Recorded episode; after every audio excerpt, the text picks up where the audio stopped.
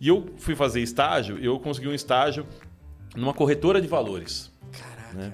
Eu não tinha ideia do que fazer uma corretora de valores, cara. Então, assim, eu fui o primeiro profissional exclusivo de tecnologia dessa corretora. Outra aquisição muito relevante foi a compra da Criptoloja, né, que é uma exchange regulada em Portugal, né, que ela é exchange e custodiante autorizados pelo Banco Central Português. Excelente. Né?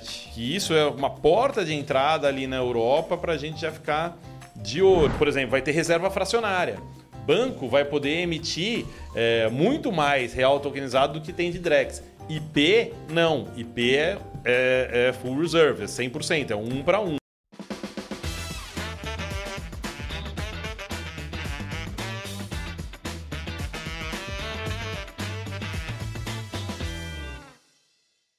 Estamos começando mais um episódio do Let's Crypto. Esse ambiente, esse podcast que você já conhece, onde a gente fala dos bastidores da indústria cripto no Brasil. Aqui a gente conversa com CEOs, gestores, arquitetos, todo mundo que põe a mão na massa e faz esse business acontecer por aqui. E hoje eu estou recebendo nessa sala, nessa mesa especial, um cara que, olha, se você não conhece, você está vacilando muito. Vai até cair sua internet do peso dessa entrevista aqui nesse dia. Fabrício Tota, seja bem-vindo ao Let's Crypto. Obrigado pela apresentação, um prazer estar aqui, obrigado pelo convite, cara. Bem Pô, bacana. É... Você falou que fala dos bastidores, quem está metendo a mão na massa, eu acho importante pra caramba isso, cara. Tem muita gente falando, mas só olhando assim de cima, né, de drone assim por cima do negócio. E acho bem bacana esse espaço que você dá para quem está fazendo. Total, total, total. Acho que tem hoje em dia tem mais gente fazendo conteúdo sobre cripto, é. principalmente para o varejo, do que efetivamente trabalhando no setor ou construindo alguma coisa relevante, né? E a gente, a gente percebe também, até fazer esse disclaimerzinho antes de você se apresentar, a gente percebe que tem muita gente falando sobre o varejo, teses, compre cripto, invista, uhum. tal, tal, tal, mas tem muito pouca gente falando sobre o B2B, sobre a indústria, é, assim, formando profissionais para trabalhar nesse universo, dando mais conhecimento, criando conteúdo relevante sobre isso. Então, esse é o espaço que a gente está conquistando, está tentando criar, tá, enfim, Boa. entregando aí para nossa audiência. Concordo super. E, cara, para a gente começar, para quem ainda não te conhece, por favor, quem é Fabrício Tota? Onde você nasceu? O que, que você estudou? Como é que você veio parar aí, aqui, agora? Conta um pouco pra gente de você. Legal, cara. Pô, bacana. Até pra quem me conhece, às vezes o pessoal não sabe é, é, das, das origens. Mas, enfim, eu sou... Bom, me chamo Fabrício Tota. Sou nascido e criado aqui em São Paulo mesmo. É, e, cara, que, que, foi a, a, a, minha, minha jornada, cara? Acho que um bom ponto de partida, não vou contar quando eu nasci, onde eu morava, essas coisas, que não, não, faz o menor sentido, mas acho que um bom ponto de partida, cara, acho que quando as, come, as coisas começam a mudar e se direcionar aí na minha vida foi quando eu decidi é, fazer colégio técnico. É uma, mesmo? É uma coisa que pô, alguns conhecem, outros não. Mudou pra caramba a regra disso. Mas eu, eu fiz o, o na Federal, né? Que a época era a Escola Técnica Federal de São Paulo, mudou pra Cefet. Eu nem sei qual é o nome hoje. É, eu estudei no Cefet. É? Já era Cefet quando é, eu estudei. Então, aqui em São Paulo? Uh -huh. Lá no, no IFSP, ali no Zona Norte. Isso, IFSP é, que chama pô, agora. É, somos. Que... Exatamente. Comparsas é, de, de, Ali do, do lado do Shopping D. Exato. Marginalzinho. É. Então, a minha, a minha grande mudança foi quando eu decidi estudar lá, né? E a época, quando eu decidi, na verdade, eu ia fazer eletrônica. Mas ali, aos 45 do segundo, na hora da inscrição, eu falei, não, vou fazer processamento de, process, processamento de dados. Eu tinha ganho um computador há um pouco tempo né? E tinha gostado, tinha achado bacana. Idade, tal, então, tá... Total, cara, total. Tinha ganho um 486, dá para saber mais ou menos então quando foi.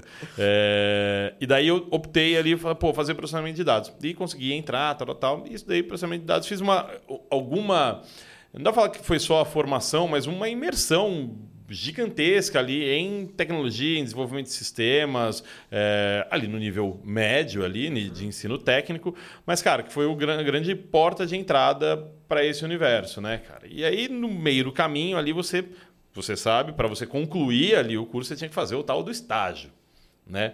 Obrigatório. Obrigatório. E, cara, e era muito legal, cara. A vontade que a gente tinha de fazer o estágio, toda a turma lá, era gigantesca. A gente falou, pô, e eu fui fazer estágio, eu consegui um estágio numa corretora de valores. Caraca. Né?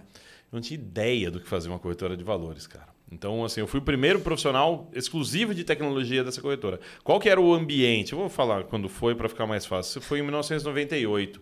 Né? As, as corretoras de valores, né, que operavam na BMF na Bovespa, elas tinham acabado de fazer uma mudança significativa ali da Bolsa, colocar um sistema novo de negociação de pregão eletrônico. É isso que eu te pergunto, já né? era digital? Então, o pregão Viva Voz ainda existia. Tá. Tanto na BMF quanto na Bovespa. Tá. Né? Então, e daí, mas daí também começou a ter o pregão eletrônico. O que acontecia? Os principais ativos, né? na época era, sei lá, Telebrás, o ativo mais negociado.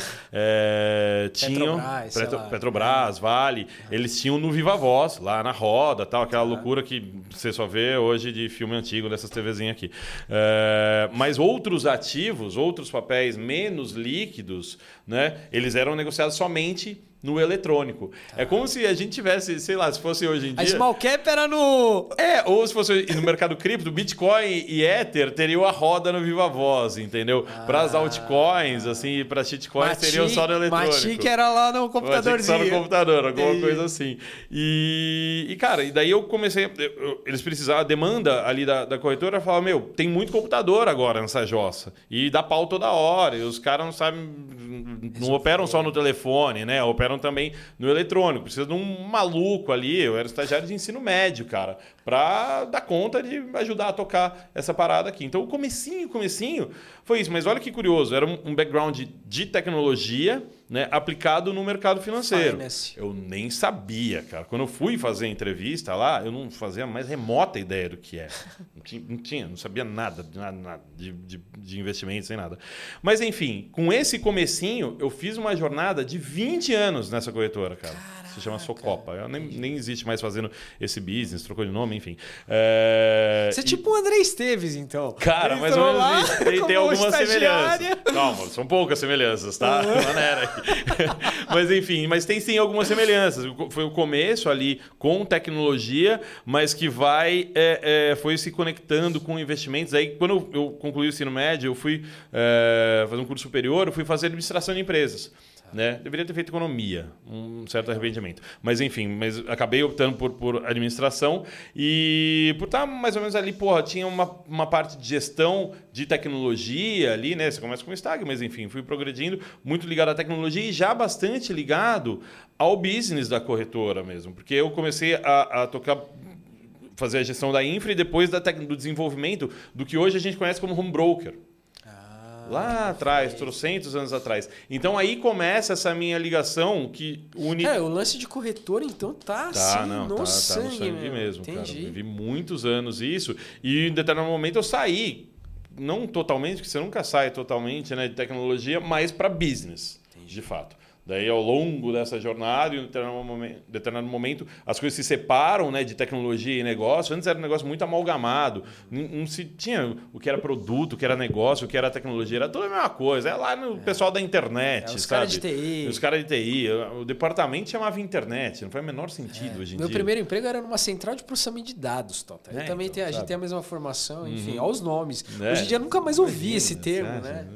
Então, foi aí que, que tudo começa, né, cara? E quando a gente vai conectar isso com, com cripto, né, cara, que nada mais é do que juntar o mercado, o, o, a tecnologia de fato, né, que faz tudo parar de pé, né, o, o, algoritmo, a validação, tal, tal, tal, que pô, me ajuda muito conseguir entender minimamente isso. E o business corretora de valores, ativos de renda variável, né? Depois eu acabei conhecendo. O corretor é bom que você conhece tudo que é produto, cara. Passa por lá em algum momento. É um mercadão, né? É, e o mercado amadureceu bastante esse mercado para pessoa física, então eu conheci bastante coisa e era o business que eu tocava na maior parte do tempo era pessoa física, ainda que eu tenha atendido institucional também. Mas, cara, ajudou muito em conhecer muito o mercado, conhecer muitos produtos e quando eu tenho alguma conexão com cripto, não se assustar com um negócio que tem uma volatilidade louca que nem é o Bitcoin, o Ether, enfim, todos os criptoativos. Nossa, cai 10, sobe 10. Ah, beleza, tô tranquilaço. é isso aí, é isso aí. Tô tranquilo, Entendi. sabe? E, ah, é um ativo digital. Dessa eu falei, eita, deixa eu entender um pouco mais. Mas era uma coisa ao meu alcance de alguma forma, entendeu? Então, quando eu tomei contato com cripto, foi com alguma naturalidade até. E me corrija se eu estiver enganado, assim, o business de corretagem, de corretora, melhor dizendo, ele te dá alguns ferramentais assim conceituais importantes, né? É diferente você trabalhar com produto de seguro, com produto de conta corrente, de cartão de crédito, porque você tem livro de ordem, você tem liquidação, você tem clearing, você tem um monte de conceitos ali que te formam de uma, uma forma bem específica, bem diferente para o mercado cripto bastante relevante, certo? Sim. Não, total, cara. E, e acho que pegou assim uma particularidade ali desse mercado é, de casou um pouco com uma curiosidade minha também. Você fala, pô, beleza, isso aqui está acontecendo. Mas como? O que, que é uma ação? Onde está esse negócio? O que, que é liquidação? O que, que é livro de ordem? O que, que é matching engine? Sabe? Tipo, de, de falar, cara, e caçando, caçando, caçando. E numa época onde, cara, você tinha que sentar do lado de alguém mais experiente, você sentava e falava, cara, me explica isso aqui não tem a menor ideia do que você está falando, cara. Tipo, dá uma ajuda. É o né? E, cara, muita leitura e muito contato próximo com gente que já tinha vivido aquilo de alguma forma para te explicar. E porque tudo passa por ali. A corretora é um lugar doido, assim, né? Porque tudo que é originação bate ali de alguma forma e vai para o cliente final né, e nas mais diversas modalidades, nos mais diversos tipos de cliente também. Então você acaba entendendo muito do funcionamento dos produtos, cara. Isso é, é, é muito valioso, cara. Não, incrível, incrível. É até mais valioso do que quem faz uma formação acadêmica ou estuda isso formalmente. Cara, né? não existe. Você aprende mais na prática do que. Muito mais na prática, cara. Não existe uma formação acadêmica que vai te entregar isso. É, é muito aprender na prática. É, hoje tem algum caminho né, que o mercado amadureceu bastante né, de certificações. A certificação Nossa. em si não vai te dar nada, mas o conteúdo necessário para você chegar na certificação te ajuda bastante a Teórico progredir. vai ter uma cobertura é, ali, né? Se você consegue juntar daí as duas coisas, golaço. Aí você entendeu de verdade. Se você só fez a certificação, beleza, vai saber ali do ponto de vista teórico, mas não necessariamente na prática. Às vezes na prática a teoria é outra, né? Perfeito, tá. perfeito. Ô Toto, então vamos avançar um pouco aqui, porque assim, para mim tem uma diferença muito grande entre é, ser um investidor cripto, conhecer esses conceitos, é, ou eventualmente até trabalhar nesse universo e empreender no setor cripto, empreender no setor financeiro de modo geral, tá? E você fez exatamente essa transição, né? Começou ali, tudo bem, trabalhando, já compreendendo muita coisa que outras pessoas não tiveram oportunidade, mas em determinado momento você abraçou e primeiro migrou para o mercado cripto e depois abraçou aí junto com isso, com, essa, com esse abraço, é, essa parte de empreender nesse universo. Como é que foi isso para ti? Assim? Já era alguma coisa que estava no plano, que você queria fazer, ou meio que foi acontecendo e quando você viu, pô, tô aqui, tô faço parte de um negócio, tô empreendendo nesse universo. Cara, não foi exatamente um acaso, né? Acho que é, é, como que eu tive contato com o mercado cripto? Lá em 2013, que coincide com a fundação do próprio mercado Bitcoin. Uhum. Né? Então, você... Como investidor, primeiro. Como investidor, tá. exato. Né? É, e fala, pô, legal, bacana, tentar entender isso aqui e tal. E ao longo do tempo ali, em algum momento da, da, minha, da minha carreira, eu falei, cara, não quero mais fazer o que eu faço na corretora. Falei, cara, quero sair. Eu fui construindo uma porta de saída. Não é, não quero fazer, então tchau, vou embora hoje. É, falei, cara, mas beleza, e o que, que eu faço depois? Então, cara, olhei uma pancada de coisa. É, olhei, mas sempre muito próximo ali do que eu sabia e gostava de fazer. Gostava muito, gosto ainda de mercado financeiro, mercado de capitais. Né? Então, eu falo, pô, assessoria, legal. Planejamento financeiro, pô, talvez, interessante. É, sei lá, começar um business do zero com foco em varejo. Hum, talvez. Pô, virar sei lá, cara, um broker mesmo, atender cliente institucional de mesa, cliente estrangeiro, putz, também era uma possibilidade. Olhei muita coisa relacionada a fundo imobiliário, um mercado que eu, cara, Caraca. pesquisei pra cacete.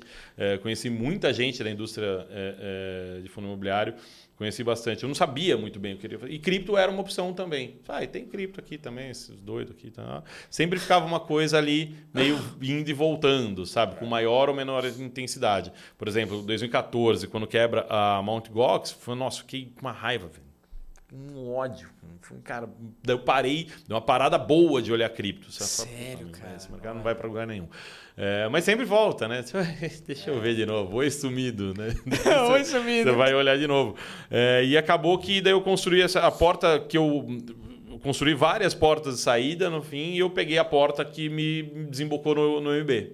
Tá. Né? Ali de 17 para 18, foi um namoro que ficou, ficou um pouquinho mais sério ali em 2017, que coincide com um dos baita booms ali, né, um bull run é, sinistro ali do, do, do, do mundo cripto. importante, né? Importante é. ali que fez as coisas acontecerem, né? Procurando uma alternativa e o MB hum, tendo se desenvolvido também junto com outras plataformas, mas acho que o MB foi, foi a grande estrela aqui no, no Brasil. Isso que permitiu que eu fizesse essa migração de uma forma madura também, né? Então, pô, que acho que naquela ideia, fala, cara, beleza, vem, vou. Fazer o quê? Ah, vem aí tocar as coisas. Não, eu não vou.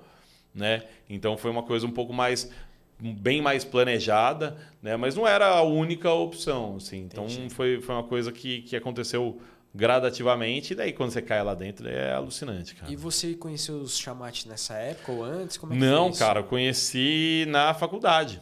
É mesmo? É, quando fui que fazer legal, DM, eu fiz, eu fiz FEA USP, né, cara? Eu fiz administração na, na, na FEA.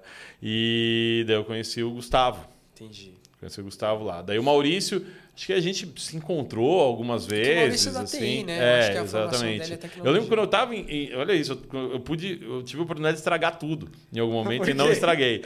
Em algum momento da, da minha carreira na, na Socopa, é, eu lá, cara, eu tava tocando um time de desenvolvimento. E o, o Maurício, eu acho que ele tinha acabado de se formar ou estava se formando. Uhum. E eu, cara, eu tenho para mim, se eu procurar, eu devo achar. O Gustavo mandou o, o currículo do Maurício. Falou, pra pô, você, dá uma olhada aí no meu irmão. Meu irmão. É. é. Eu não lembro o que aconteceu. Não, porcaria, não, mentira. Eu não lembro o que aconteceu, se eu falei. Aí, mal, ele que tá né? contando é. aqui, né? Eu não lembro é. se, se, a gente chegou a conversar. Eu acho que sim, o Maurício falou, cara, tô procurando outra coisa. Eu não me lembro, aí eu não lembro com precisão. Detalhe. Mas que eu recebi, esse currículo eu recebi, cara. Já pensou? Imagina, eu estrago tudo, é. mando o cara pra lá Limito e o MB, MB não ia, nunca ia acontecer, sei lá. então, eu conheci o Gustavo, conheci conhecia bem. O Maurício, a gente se encontrou algumas vezes, assim, mas aquele negócio de amigo do irmão, sabe? Você não ah, é. conhece, assim e tal. Mas aí quando vai pro. Quando eu fui pro MB, é um cara que você já conhecia, uma referência que já tinha lá dentro. Que legal, nossa, muito maneiro, muito maneiro saber disso. É pré-MB esse, esse, esse, esse relacionamento, é. Eu, cara, eu conheci o Bitcoin em 2014 também, mas eu fui extremamente cético. Uns malucos amigos meus falaram: olha, tem uma moeda de código aberto aqui. Eu falei, cara, isso vai dar errado.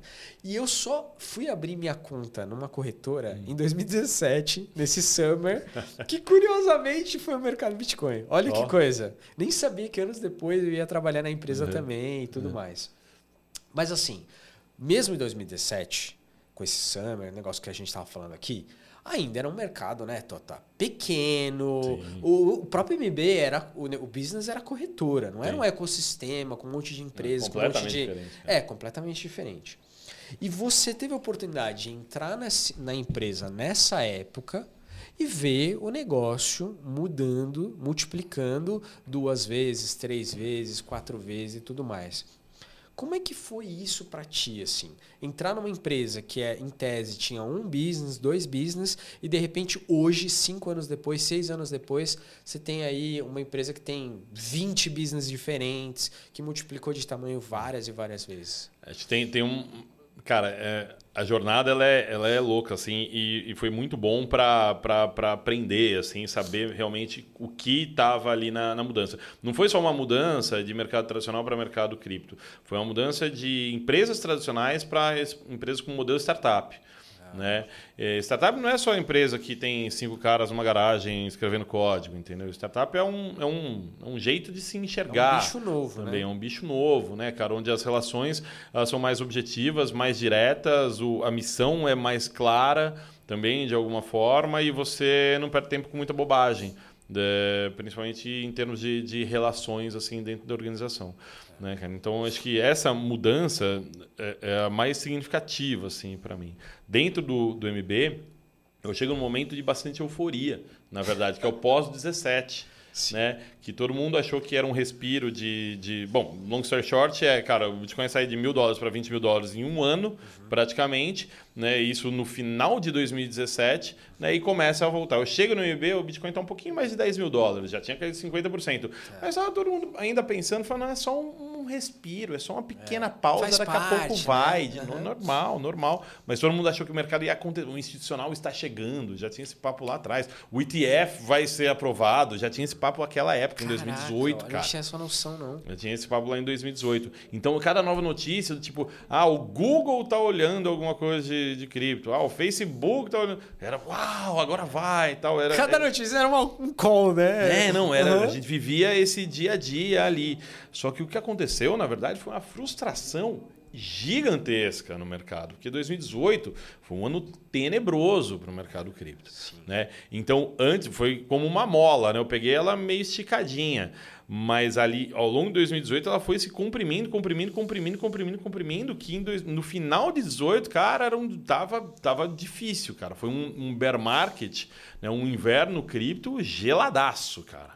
Horrível. Para uma indústria que já tinha dado um super salto teve alguns anteriores, mas o, um, o mais significativo foi ali em 2017.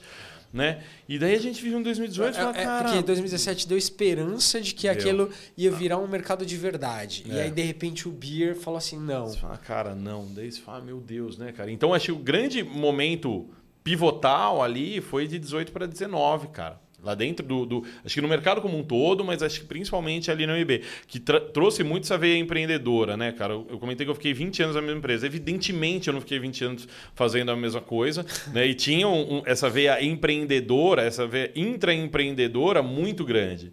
Tipo, putz, o que, que a gente vai fazer semana que vem, mês que vem, ano que vem? Era uma decisão muito nossa ali, entendeu? Não era uma coisa dada, ó, tipo, amigão, é, Toca aí, porque não, tem muito o que pensar, tem o, sabe? Tem o VC, tem a board que está decidindo. Não era isso. Cara, né? era bem diferente disso. Então, é, eu já tinha esse expertise anterior, mas isso foi elevado à enésima potência lá dentro do MB. Né? Que nesse 2018 ali, a gente precisava sair, cara. Tava no mato sem cachorro. Você falou, meu, mercado cripto, e aí? Vai ou não vai? Você fica corda torcendo. Eu lembro muito bem da gente... O Bitcoin ficou, cara, um mês e meio, dois, sei lá é, girando em torno de 6.400 dólares. Não se mexia. Não se mexia. 6.400 dólares. E a gente todo Aquele dia... meme do, do, do pauzinho, assim. Do something. É, Era exatamente é, isso. Do something. Daí o Bitcoin did something. Ele foi para 3 mil dólares, cara. A gente falou, porra, Devia ter deixado parado, né, cara? Você reclama, reclama, o negócio mói Uma 50%. queda de 50%.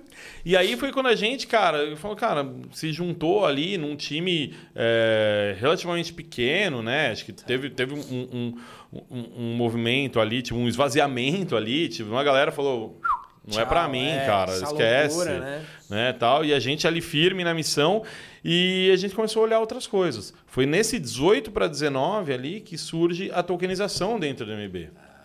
Né? Eu lembro que eu fui para Consensus, lá nos Estados Unidos, que é um evento, o maior evento cripto do mundo, em 2019 né? já com essa sementinha na cabeça. Né? Em 18, a gente foi, cara, sei lá, umas oito pessoas para consensos. Sei é lá, bastante. Ou seis, sete, dois foram para um outro evento na Europa. Cara, uma loucura. É, em 19, fui sozinho para consenso, fiquei num hotel horroroso. Né? Mas porque tinha que ir, cara. Você tinha que fazer. Você fala, meu, não, não dá, não é ficando aqui trancado. Que a gente vai... E ali, essa tese da tokenização ganhou muito, reforçou muito a, a, a ideia. Você falou, cara, real, tem mercado isso aqui. Tinha muita gente já olhando para aquilo na, época, né? Tava uma tristeza sem fim, a consenso, mas a turma da organização tava animadinha. Você fala, meu, o que, que esses caras estão fazendo? E era o tal do o ICO, né? De, de fazer é, é, ofertas de ativos. Já tinha morrido, né? A regulação tinha batido pesado. Aqui no Brasil a CVM já tinha falado, ó, oh, amigão, ICO não rola, tá? Então Fique sabendo.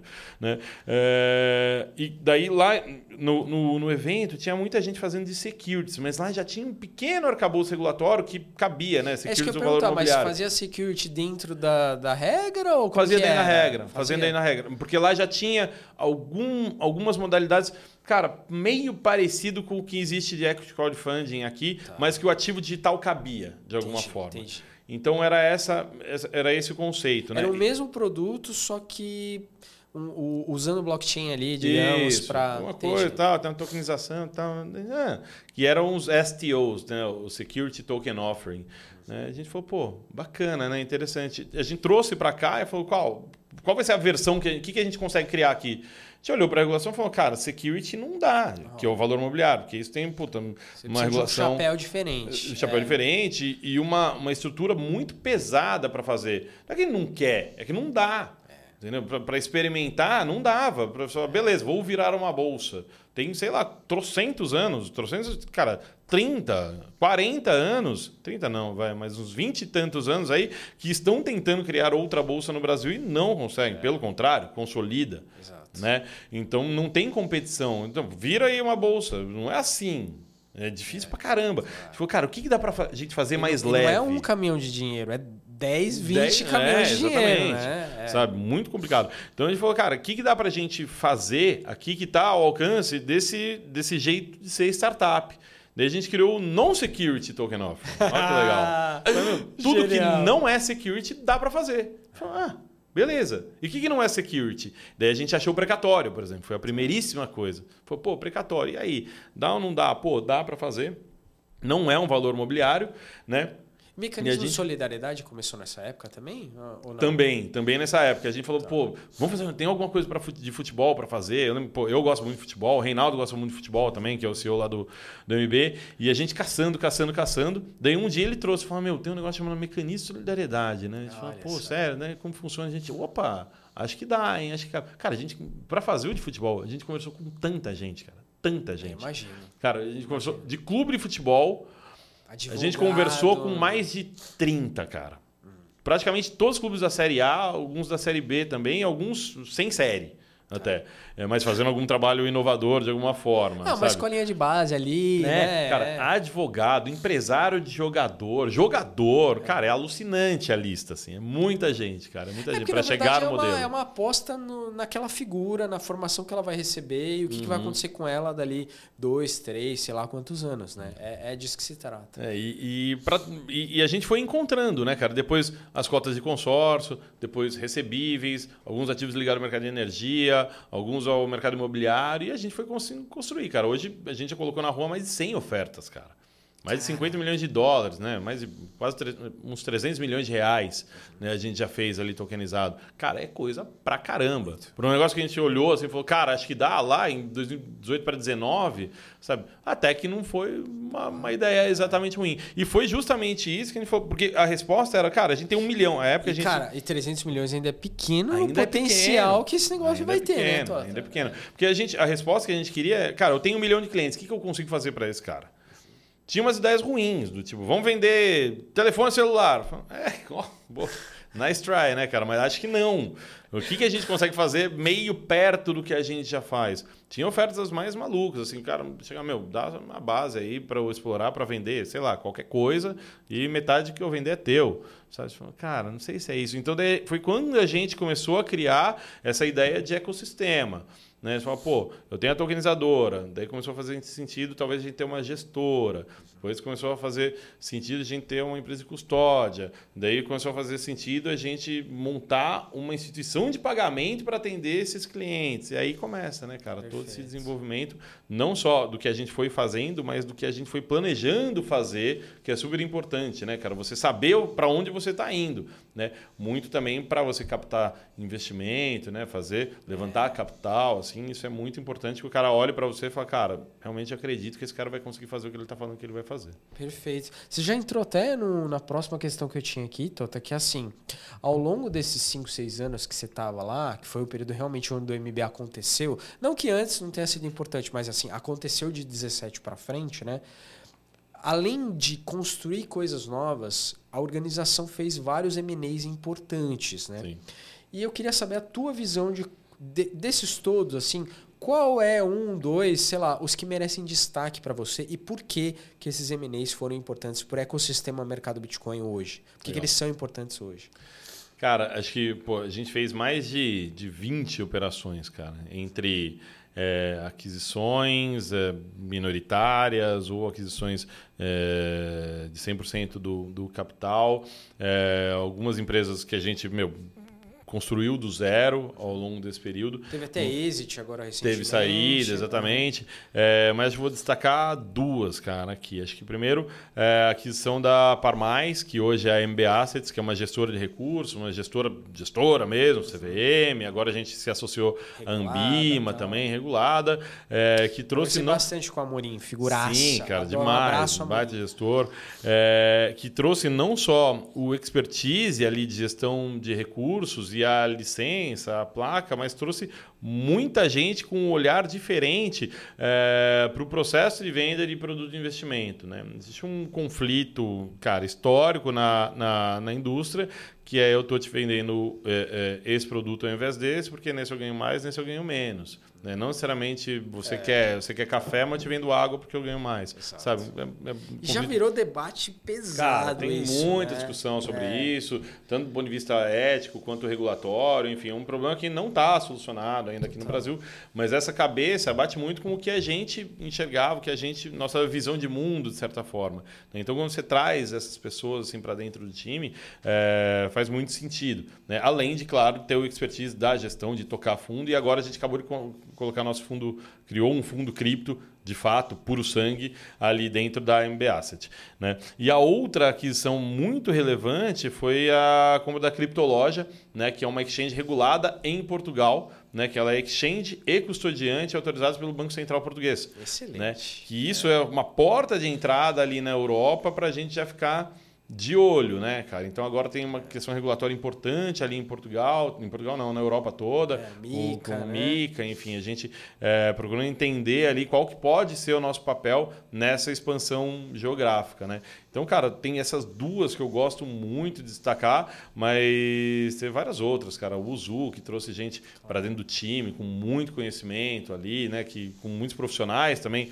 relevantes, que na hora de meter a mão na massa ali é super difícil formar essa turma. Alguns, algumas investidas ali de NFT, né, cara? Acho que a Block4 é uma que eu gosto muito também. É, enfim, cara, são, são 20 operações aí que a gente é, tocou de alguma forma, que mas eu destacaria essas que são as que eu, que eu tive mais próximo também. Não, sensacional, tá? Sensacional. E você é um cara que olha muito para esse universo de VC, tá sempre participando de eventos também, então o teu olhar é, é importante em relação a isso.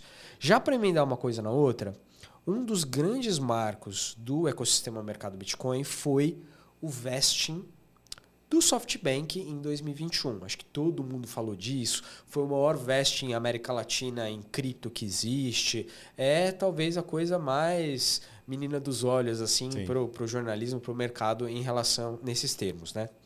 E esse vesting propiciou uma série de coisas acontecerem, né? Você pegou ele acontecendo, você estava lá ali é, no dia a dia é, dessa história, né? O quão importante de fato foi o vesting do SoftBank para você que estava de dentro e que tipo de coisas ele de fato propiciou uh, é, para o MBC o que o MB é hoje? Cara, foi realmente a cereja do bolo ali, cara, no processo. O, o processo em to, todo, a gente sempre brinca lá. Deve dá ser um estressante livro. pra caralho. Dá também, um livro, né? cara. Porque o processo, ele começa, na verdade, o, o, o SoftBank ele acontece ali é, meio de 2021. Né? Mas o processo começa lá, sei lá, no começo de 2020. Tá. Entendeu? Ou conceitualmente, talvez até um pouco antes, né? Mas ali ao longo de 2020, e vamos lembrar do contexto, né? Covidão já, já, é... já bombando, cara. É, o Bitcoin cara... deu uma tungada nesse período, assim, né? Foi louco, cara. Foi Todos louco. os ativos. Eu, eu, tava, é, eu tinha várias carteiras de é, é, ativos tradicionais e a gente viu assim a carteira depreciando. Teve gente que depreciou 70%, 80%. Cara, o, o BitMax Day ali do, do, do, Bitcoin foi um negócio alucinante, todo mundo olhando para a tela incrédulo e assim, a gente no meio desse processo de captação, que falou, beleza, a gente toma a decisão, falou, meu, a gente precisa levantar grana, né? Pra, e quando a gente fala levantar grana, né, é, é, quem é do mundo startup é uma coisa muito natural, levantar dinheiro, para quê? Para fazer o que tem que ser feito, é meio óbvio, não é que ah, tava faltando dinheiro, falo, é. claro que não, você não vai buscar dinheiro quando está faltando, né, dinheiro, você vai buscar dinheiro e fala, cara, eu vou fazer, eu faço isso aqui, eu quero fazer esse caminhão de coisa aqui, eu preciso de funding para isso. É nessa hora que você vai captar dinheiro. Não é eu faço aqui, tá osso, tô sem grana, preciso levantar dinheiro. Você precisa de um empréstimo, você não precisa de um investidor. né? Então o processo ali em 2020, fala, cara, beleza, essa visão de longo prazo de ecossistema já estava ali. Né? A gente já estava executando a tokenização com a MBDA na época, né? que é o nome antigo da, da MB Tokens, mas várias outras coisas, como construir uma instituição de pagamento proprietária, né? comprar ou, ou, ou, construir, né? Sempre tem essa o, o, é. o, make or buy ali é sempre uma decisão também, é. né? É, poxa, ter outras licenças como de gestora de recursos, né? Uh, então esse tipo de colocar um act crowdfunding ali de pé, comprar ou fazer expansão geográfica, são várias coisas que já estavam na cabeça e você vai montando, né? Esse o, o, o tal do pitch deck no universo de startups, é que fala, cara, a história que você vai contar. Meu, o que, que você faz, né? E daí você vai mostrando isso para o mercado e vai se engajando. Eu lembro nessa viagem, cara, acho que a primeiríssima conversa, essa viagem solitária minha e da, da Consensus. Consensus, cara, foi o primeiro investidor potencial que a gente falou, eu falei nessa viagem. Que legal. O primeiríssimo, assim, foi esse cara. Isso em 2019 não aconteceu, enfim, a gente não estava minimamente maduro para fazer, o processo mais intenso ele começa ali em 2020, mas já foi um interesse. Né? Quem, quem chamou foi o cara, não foi nem a gente. Entendi. O cara apareceu do nada e mundo cripto é louco, né? Claro. Não é que o cara vai formalmente é... entrar em contato. Vem um Telegram para você, oi, hello, eu vi que você é. faz isso, isso, aquilo, tal, você é do mercado Bitcoin, eu quero conversar. Você, eita, e vem pelos mais... Cara, não dá para saber se é ou se não é. Cara, umas coisas muito loucas, assim, cara. Dá um livro, realmente. Mas o, o, o processo ali ao, longo de 2020, ele bateu num, num muro uma hora é, que foi difícil de sair. O que acontecia? A gente chegava para os investidores locais aqui Brasil e falava, cara, eu tenho um business cripto assim, assim, assado, porra, olha esse mercado, é lindo, maravilhoso, vai crescer para caramba, olha que bela oportunidade. A resposta mais comum é falar, cara, adorei, mas a gente não olha cripto. Mesmo para quem olhava startup. A gente falou, caramba, isso se repetiu muitas vezes. A gente falou, pô, uma hora a gente falou, cara, realmente, esses caras aí de VC Brasil não sabem investir. Vamos lá fora. Olhar para fora. Nos gringos que investem em cripto, são um baita case. Vamos lá fora.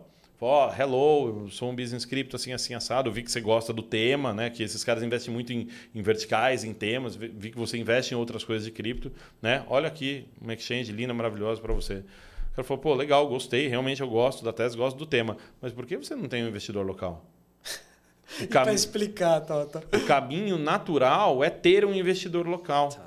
É, esquis... Começa é muito louco. Assim, Começa um, um assim. local. Exato. Às vezes até regional. Eu estava em Floripa no Startup Summit. Lá, muito, tem um ecossistema é. gigante de startup lá. Cara, boa parte dos investidores são locais. Total. Ali de, de, de, de Florianópolis mesmo, e, e, da região, sabe? Que, é assim que começa. Depois, daí esses caras, uma hora vão para um, um player eventualmente maior de presença nacional e depois dar o salto lá para fora.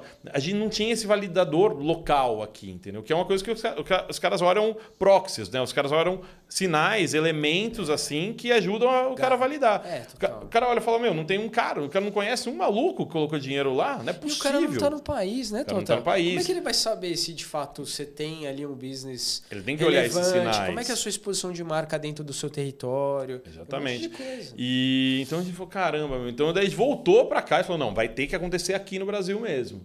Né? Então daí a gente faz a primeira rodada ali no final de 2020 com GP Investimentos e Paralax, que, que foram duas super placas ali para gente para fazer essa outra pernada. A gente conclui esse processo do, do, da primeira captação ali no comecinho, a gente fechou ali é, é, é, no comecinho de 2021 e já emendou a segunda captação, cara.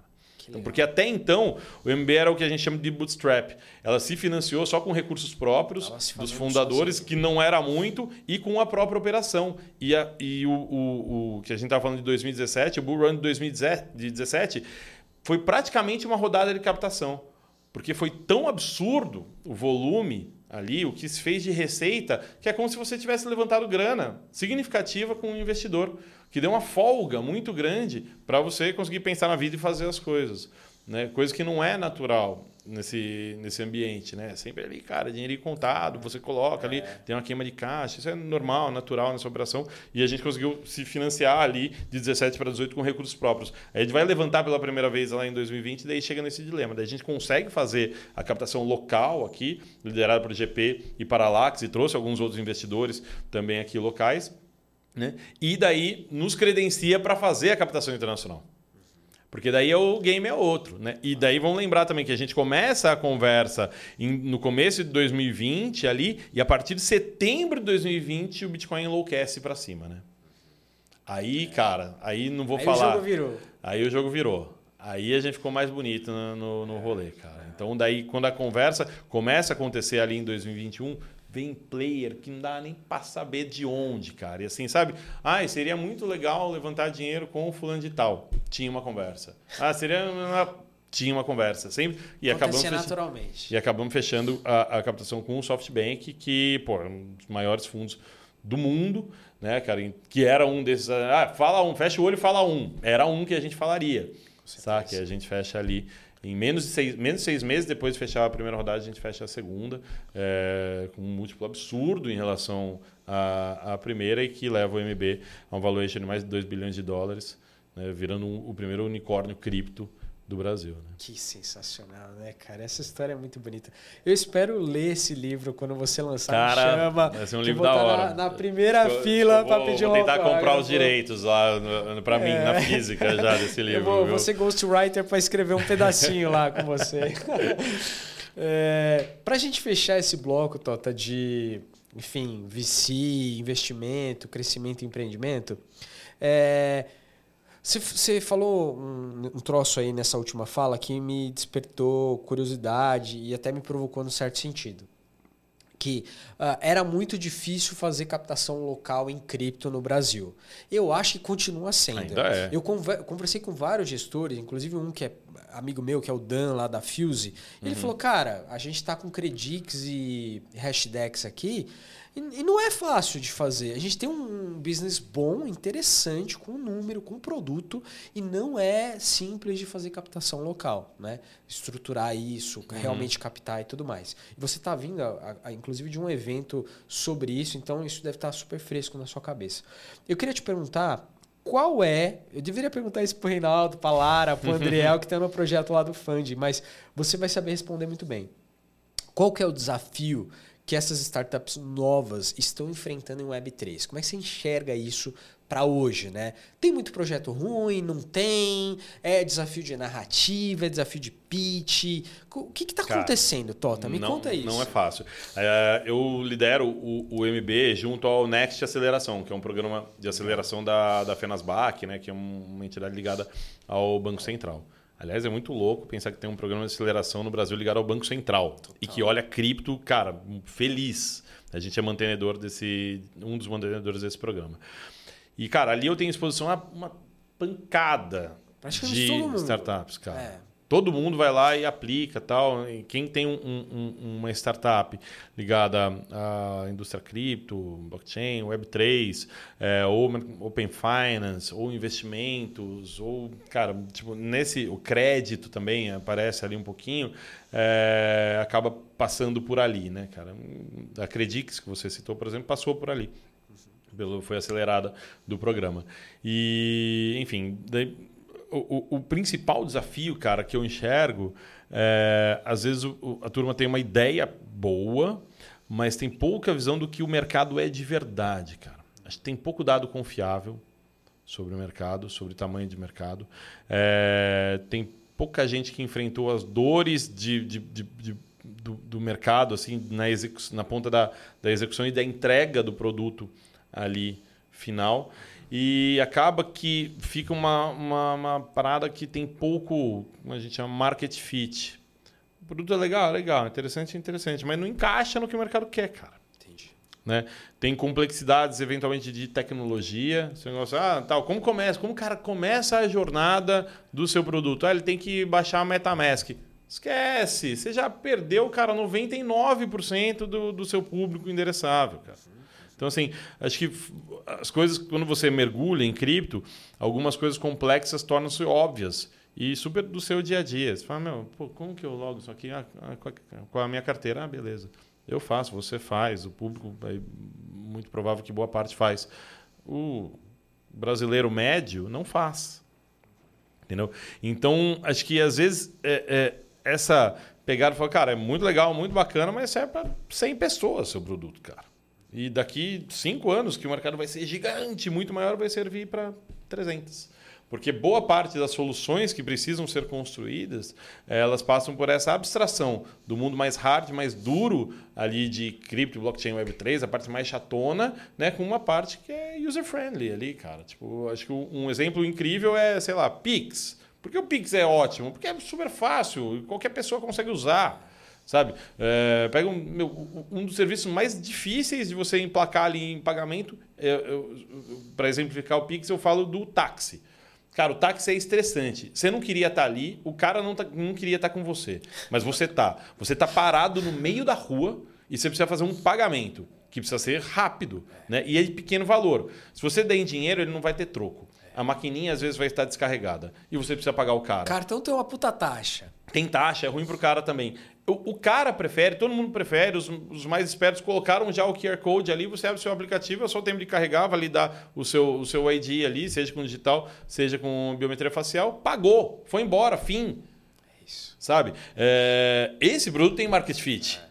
Saca? Então. Para você comprar uma água de 4 reais para uma pessoa que nem é alfabetizada direito, numa Exato. praia, no interior, sei lá de onde. Sabe? Então, assim, acho que tem uma barreira muito grande ainda de o pessoal olhar mercado e, ou por, cara, por, uma, por falta de pesquisa, ou por falta de acesso a dados bons, ou por um pouquinho, acho que o que esses programas de aceleração ajudam, por falta de mentoria, de coaching, de estar próximo de uma empresa que pode te mostrar, falar, cara eu não sei o que você vai fazer. Aqui eu vou te mostrar o que eu já fiz, deu certo e não deu certo. Né, que é um pouco desse contato, a gente, como mantenedor no programa, consegue mostrar. Né? O cara tem um produto incrível de, sei lá, NFT. Fala, não, vou fazer isso, isso, aquilo. Fala, cara, deixa eu te contar a minha experiência. Nossa. E daí você pensa o que você vai fazer aí para frente, sabe? Então, acho que, cara, tem empreendedores bons, Acho que isso é importante também é, a gente dizer, mas ainda não tem tantos empreendedores bons como tem em outros segmentos, cara. Então, assim, o, o, o, o e, e, diminuiu também isso nos últimos tempos, né? Porque o cara olhava, uh, sei lá, dois anos, é, e falava, cara, o lugar para se estar é o mercado cripto, eu vou empreender ali. Hum, de seis meses, um ano para cá, talvez não. Então, muita gente falou, cara, vou fazer outra coisa da vida, vou para o mercado de investimento tradicional. Não vou para cripto web, web 3. Então essa atração de cérebros, ela também é importante, né? Então isso diminuiu um pouco também. Mas acho que o principal é o fit de mercado. O pessoal faz coisas que não sabe se o, se o maluco vai usar ali na ponta. É, e pelo que você contou, tem esse choque de realidade um pouco, né? Do, do, a ideia pode ser boa, mas o timing é ruim, ou a ideia é boa, mas com uma execução esquisita, que não conversa com o usuário final, com a ponta final, com a geração de valor final. É. Tem todo, todo esse lado, né? É, e, e, tem muito espaço, cara. Acho que o que está acontecendo agora, tem muito espaço de empresas que estão mais consolidadas, mas que têm dores para serem resolvidas, que alguns caras, meu, esquece atender o público. Cara, faz soluções B2B. Entendeu? Construa soluções, você consegue se conectar com, com quem já está ali, já está resolvendo alguns problemas, mas que na parte mais hard de tecnologia está sofrendo ainda. Então tem muita oportunidade, mas tem que conseguir direcionar melhor, canalizar melhor ali o esforço. É, porque tem gente boa correndo. Sabe aquela ideia de estar tá correndo errado? O cara está jogando futebol e está correndo pra caramba, mas está correndo totalmente torto, ocupa o espaço errado. Só, cara, não é que você não está se esforçando, nem que você não é bom. Você só está indo pro lugar errado, cara. Então tem que ter muita troca, tem que conversar com muita gente, tem que se expor bastante, tem que, meu ouvir muita coisa, ouvir o feedback, interiorizar aquilo e sair melhor do outro lado, cara. Acho que esse processo, é, é, nesse processo de aceleração, eles podem ajudar muito a turma a encontrar o caminho. Maravilhoso, Tota, maravilhoso, irretocável. Obrigado por esse highlight gigante que você deu. Vamos mudar um pouco o foco do nosso papo? Eu quero falar um pouquinho, acho que esse primeiro bloco a gente contemplou várias coisas, mas eu quero falar um pouco sobre Drex, Real Digital, sobre essa nova perspectiva que ainda está, digamos assim, embrionária, backstage. Estamos vivendo um piloto, mas logo, logo, aí, em questão de meses, a gente já vai ter projetos que poderão ser lançados em produção e um monte de coisa vai acontecer a partir disso. Né? Eu, pelo menos, acredito é, no Real Digital como uma, também uma tese de inovação gigante, um novo ciclo gigante de inovação para o sistema financeiro brasileiro. Né? Vamos começar do começo. É, o mercado Bitcoin faz parte de um, um consórcio que está dentro do piloto do Drex. Eu queria que você contasse qual é esse consórcio, quais empresas participam dele e qual é a proposta que vocês submeteram, foram contemplados e estão desenvolvendo durante esse período do piloto. Legal. É, acho que, pô, primeiro é da, da concepção ali. Os papos de real digital já acontecem no Banco Central há um bom tempo. Né? E, e, cara, o que eu acho mais legal, comentei que a gente é do é, mantenedor de um programa de aceleração ligado ao Banco Central. É, o mais legal é a abertura que esses caras sempre deram para a indústria cripto já existente aqui no Brasil. Eu até me lembro que tem um ano quase, novembro do ano passado, teve um evento do Banco Central em Brasília para falar sobre real digital. É, comentei com algumas pessoas que foi o melhor evento cripto do Brasil de é 2022 mesmo, é foi lá no Banco Central. Era um evento de, dois dias, de um dia para falar sobre real digital. É, e tava todo mundo lá, basicamente. A gente, eu, eu lembro que eu, na minha cabeça foi, pô, legal, né? MB, vou estar tá lá, Banco Central, que louco. Uhum. Tá todo mundo em cripto lá, velho. Se você meu, vocês estão fazendo aqui, tá festa cripto aqui no Banco E foi na sede do Banco Central em que Brasília. legal, cara. Aquele prédio lá do... Isso. Uhum. Num, no, num auditório lá, tinha umas 200 pessoas, muita gente de cripto local. Então, putz, uns amigos lá, tudo. É, muita gente do sistema financeiro também tentando entender qual é que é. Assim, atrás ali. Do e muito né? louco, né, cara? Porque, cara, quem diria que no próprio Banco Central ia ter um assunto que para mim é, pô, meu, meu, café da manhã, os caras olhando assim, né, meus. Meu, o que, que os caras estão falando aí? Você fala, meu, o cara não está entendendo nada aqui.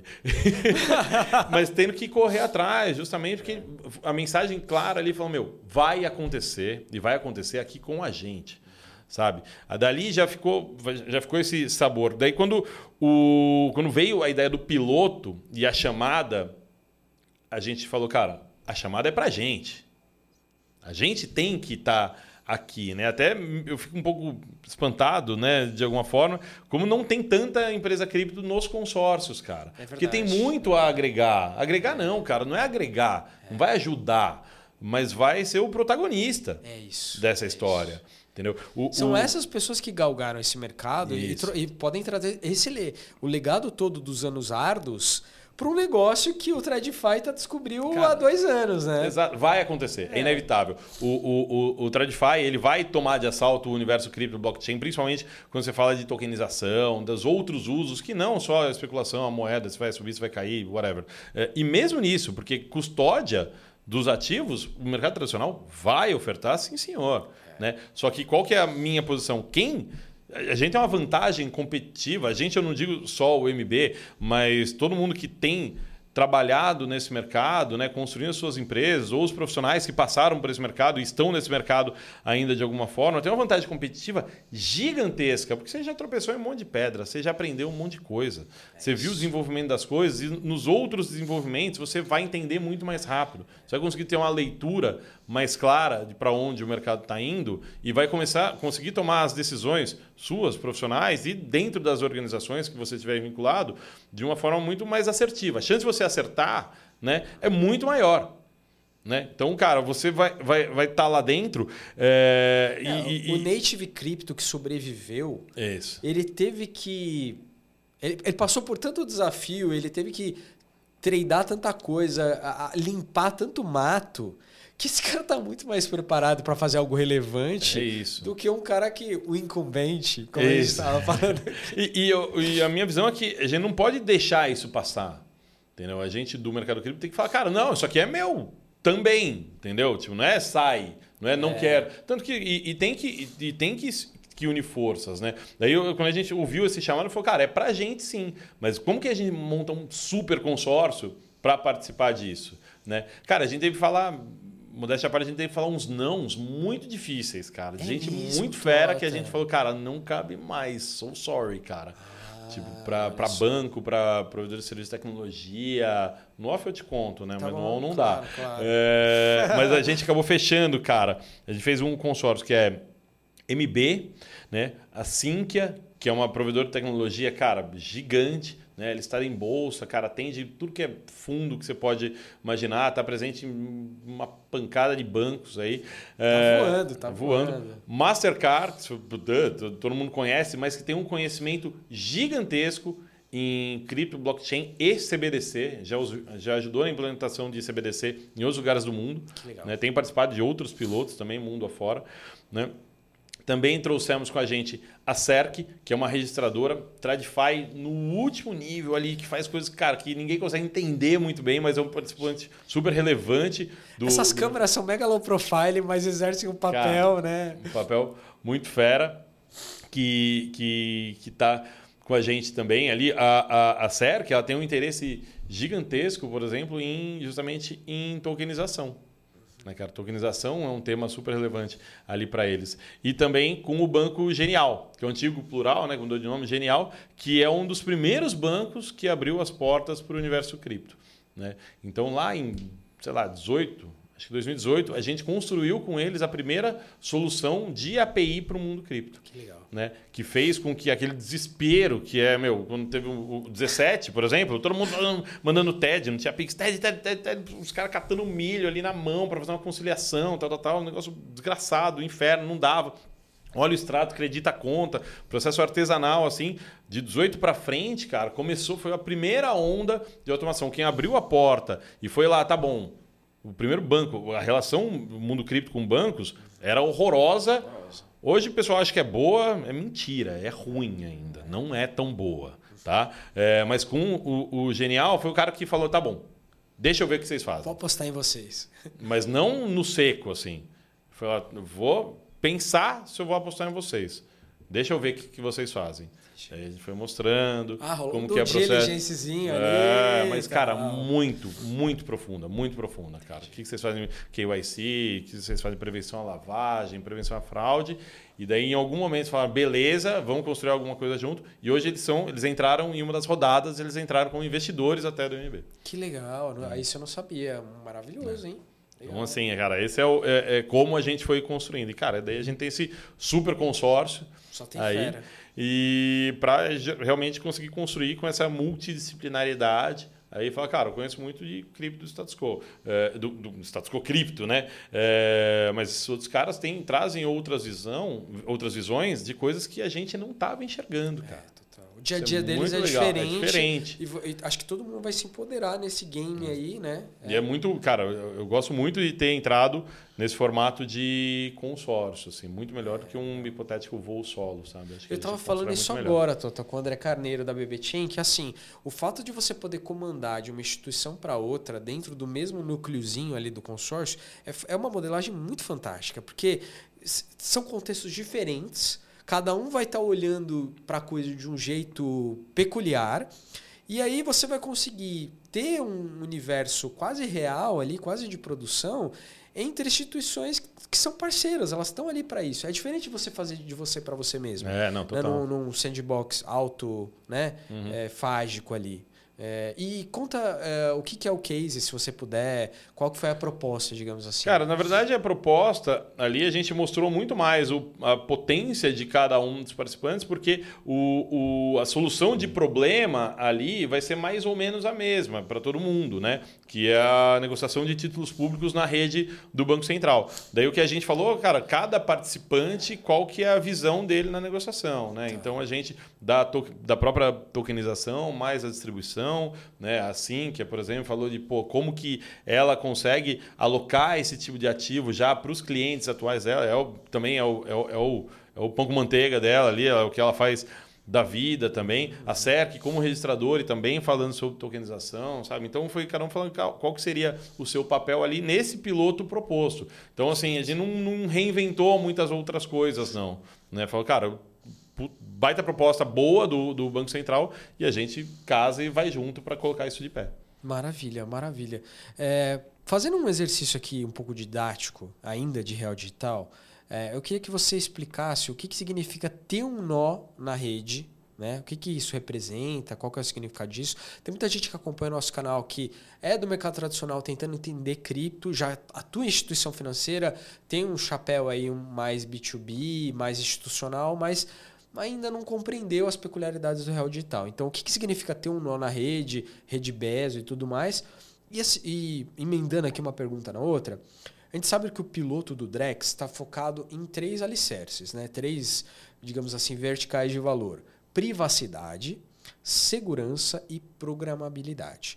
Por que, que eh, tem essas três verticais agora e não outras como escalabilidade ou como, sei lá, outras coisas que poderiam estar ali dentro e ficaram para depois? Por que, que esses três, privacidade, segurança, programabilidade, são importantes agora e não é, outros temas que estariam na frente, por exemplo?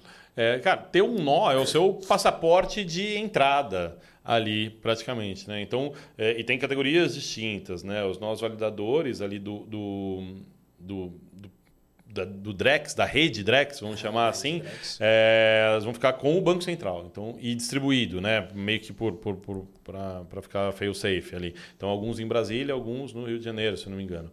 Né? E cada consórcio fisicamente, fisicamente, é fisicamente. Então, porque ele vai usar conceitos, né, de rede distribuída né? ainda que não seja uma coisa que a gente possa chamar de descentralizado. O nível de descentralização vai ser muito pequeno. Tá. Né? Mas ok. Ah, então que é característica Cara, de uma CBDC. Meu, é. A característica é essa. E cada consórcio daí vai ter o seu nó né? para conseguir enxergar tudo ali, fazer as suas transações e cooperar com, com a rede como um todo. Né? É, nos pilares né, de, de privacidade, por exemplo, é o primeiro grande desafio que tem para ser resolvido. Né? Porque o que, que, a gente tem que fazer? As, o, o, o, mundo é, cripto, blockchain, redes DLT, enfim, ele foi concebido de um jeito que você fala, cara, ele é transparente. Tem governança, tem transparência por design. Pô, ótimo, né? Então você pode ver tudo que está acontecendo na rede, você pode ver as carteiras, você não sabe quem é, porque elas são pseudônimas, mas você vê os ativos ali dentro, que legal, que bacana. Então, se você tem um Ether, você manda para mim, né? Você fala, pô, Tota, vou te mandar um Ether aí, qual que é o endereço? Manda aqui, pá, pá, pá, fala, tá aqui. É, você fez essa transação. Automaticamente você sabe qual é a minha carteira, eu sei qual é a sua. Eu posso, mandou um Ether, né? Tá rico. Deixa eu ver o que mais que ele tem lá. Caraca, bicho, Cabral tem 100 éter na carteira, meu, porque eu sei de onde veio. Mais o JPEG de macaco lá. Tem fórum, ó, o cara tá entupido de board ape aqui, o cara tem um CryptoPunk, meu Deus. Óbvio que tem formas de você é, é, é, fazer, tornar mais difícil essa leitura. Mas, na essência, isso, cara, você não tem esse sigilo. Você vai olhando na carteira, você fala, deixa eu ver o que o Tota tem lá. Fala, nossa, meu, o cara não tem nada. O cara tem meio éter e um monte de shitcoin, tá entupido de Shiba. Que raio é esse, né, cara? Então, assim, é, é que resolver esse problema, você fala, não, mas é assim que é. Não é assim que é.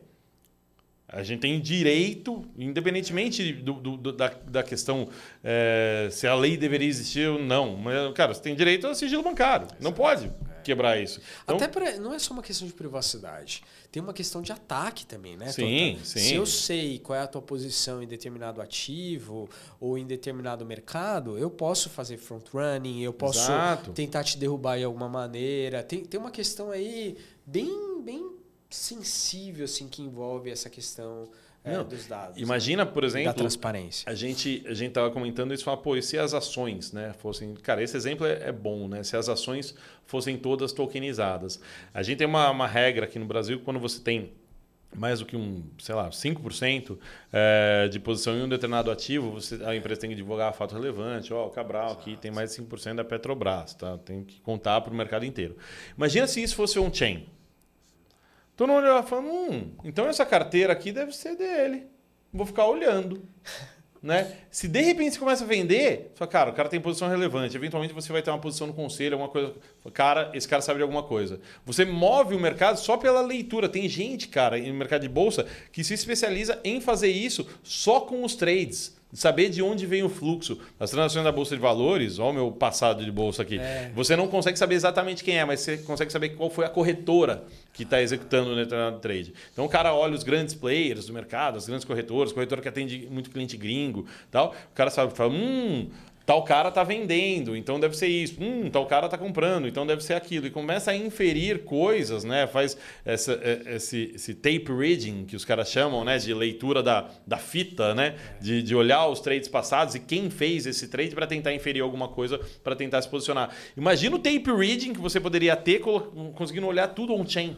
Isso já é feito hoje. Já tem o Whale né? Watch que Exato. inclusive é conectado com rede social, porque eu recebo é, aqui, sim, ó. Isso, eu também baleia tal, movimentou, é. não sei o quê. É isso. Cara, no mundo cripto, né, cara, boa parte da, da, galera deve saber, mas uma coisa que é super notícia, o pessoal fica monitorando algumas carteiras, fala só do Bitcoin, algumas carteiras, as carteiras do Satoshi, né, os endereços, na verdade, que são atribuídos a Satoshi Nakamoto, são monitorados.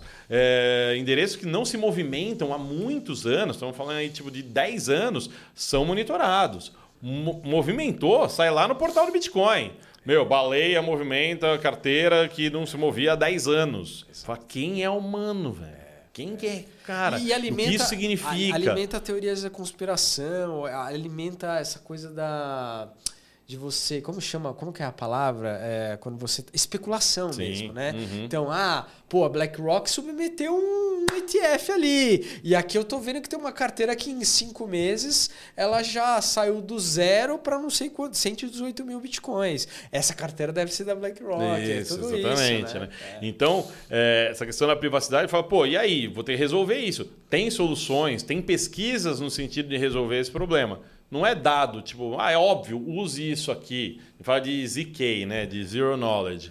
Que é a ideia de você falar, cara, você só vai dar o dado que você precisa dar para aquela transação acontecer é, e não vai falar mais nada. Né? Então eu quero saber se tem um número 3 nessa TV aqui. É como se eu colocasse um papelão aqui na frente. Você sabe que tem uma TV, eu coloco um papelão aqui e deixo um furinho só no 3. Você não sabe se aqui é uma televisão, um cachorro, Corrida, um rádio. Você não sabe branco, nada. Se ela é amarela aqui, se ela está ligada ou desligada. Você só sabe que existe o número 3 aqui. Só, meu, beleza, me basta. Né? Então, esse tipo de solução é possível possível de ser utilizado. Mas não é super óbvio. Ah, só usar ZK, então resolve aí. Tanto que é um, uma, das, uma das pesquisas que o Banco Central está fazendo em conjunto com todos os participantes do consórcio para ver como que a gente soluciona isso. Né? E também, além de sigilo bancário, tem que proteger LGPD, por exemplo. Segurança é outro pilar, pilar porque, cara, sistema financeiro, brother. Não pode. Ah, teve um hack, tipo, meu, teve um exploit, tinha um smart contract mal escrito e que permitiu que ele fosse explorado e daí, sei lá, aconteceu, foi drenado, que nem a gente vê notícias de DeFi, foi drenado um Acabou volume. Não dá, cara. Tudo bem que é uma rede é, é, que a gente está. Exatamente, é permissionada tal, mas, cara, você está no perímetro ali, né, cara? Você, tá, você vai protegendo isso, mas você tem que ter mecanismos de conseguir resolver esses problemas. Um, uma parte da solução também está nos smart contracts, né? Que teve até uma. É a programabilidade que a gente Exatamente, da programabilidade. Que teve até uma polêmica ali é, que um programador começou a divulgar ali quais eram as funções, o que podia não podia fazer. E daí ele falou, não, porque. E foi, cara, sei lá.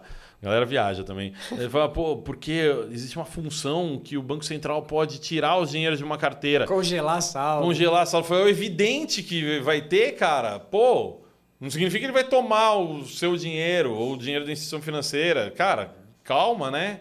Mas assim, até o Tether, que é o que das stablecoins é a, é a mais. É, é, é, é, como que eu vou colocar aqui, cara? Que é a mais polêmica de alguma not, forma. Not, not, full transparency. É, né? que tem, também tem essa função. Óbvio que vai ter, cara. Porque é o, o é o, o mecanismo de prevenção à falha.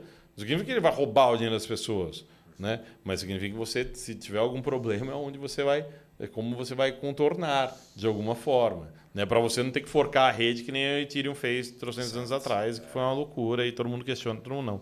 Quem estava vivo naquela época e olhava isso, Algumas pessoas ainda questionam todo mundo, né? Todo mundo é muita gente.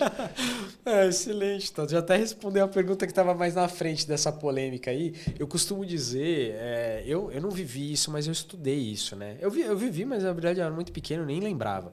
Mas estudei isso tempos depois, que assim, nos anos 90, teve uma crise bancária no Brasil gigante, fruto do, justamente da estabilização da moeda, do plano real. E o Bacen teve que liquidar instituições naquele momento para garantir o pleno funcionamento do sistema. Nessa liquidação, ele fez exatamente isso. Congelou saldos que estavam lá custodiados com o Banco Central, saldos de instituição que estavam custodiados com o Banco Central, fez uma série de operações e mudou regulamento, lei, para que as coisas de fato acontecessem da melhor forma possível. Então, essa polêmica aí nem é uma Não polêmica. é uma não polêmica, é, cara. Exato, eu até escrevi cara. sobre isso. Cara, não tem polêmica. É. Mas são mecanismos que um banco central precisa ter para fazer as coisas funcionarem. Ele já faz isso hoje. Já faz, exato. Ele já tem esse mecanismo. Ah, mas não, ah, mas não foi o que o Satoshi quis dizer. Fala, ah, meu, é, sério, é. cara. Tipo, tem uma solução para esse problema da, do Drex, do Real Digital, dessas funções. Olhou, não gostou? Migão, Bitcoin, cara. Resolveu é, o seu problema. 14 anos aí, ó. Já, já tá resolvido já. Né? Não, não, é, o negócio é igual. Pô, vai para lá, cara. Pô, é. que saco. Sabe? Então, é uma não polêmica por conta disso. Entendeu? Tá tipo, vamos, vamos discutir, pô, se o Bitcoin é. tá certo, tá errado, se precisa mudar, se não precisa mudar, se está mudando rápido ou devagar, beleza, baita discussão. O que um banco central vai fazer para utilizar essas tecnologias uhum. para resolver problemas dele, do Banco Central, que tem um mandato de resolver problemas para a sociedade como um todo, cara, beleza, ele tá, é onde ele está mirando. Entendeu? É, Opt-outer, Bitcoin fix this, tá tudo certo. É joia, é. também gosto, tá? Mas aqui é outra, outra conversa, outra história.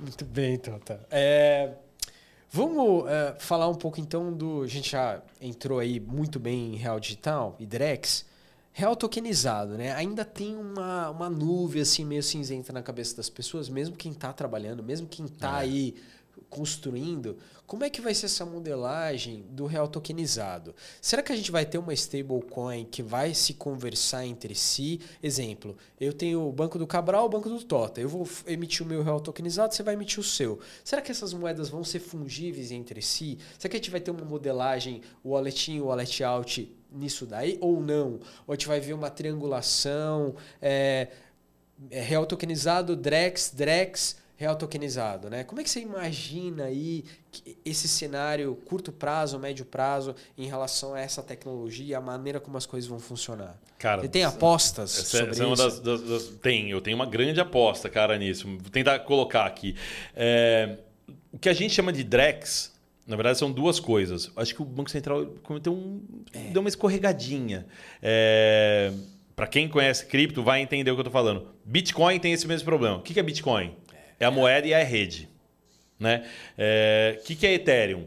É a rede. O que, que é Ether? É a moeda. A gente fala que vai comprar Ethereum, mas você sabe que não é, tá tudo certo, não vamos ficar sendo, sendo, sendo caxias aqui, chato com o mundo, mas a rede Ethereum resolveu isso. Né? Uma coisa é a rede, uma coisa é a blockchain, a tecnologia, outra coisa é o ativo.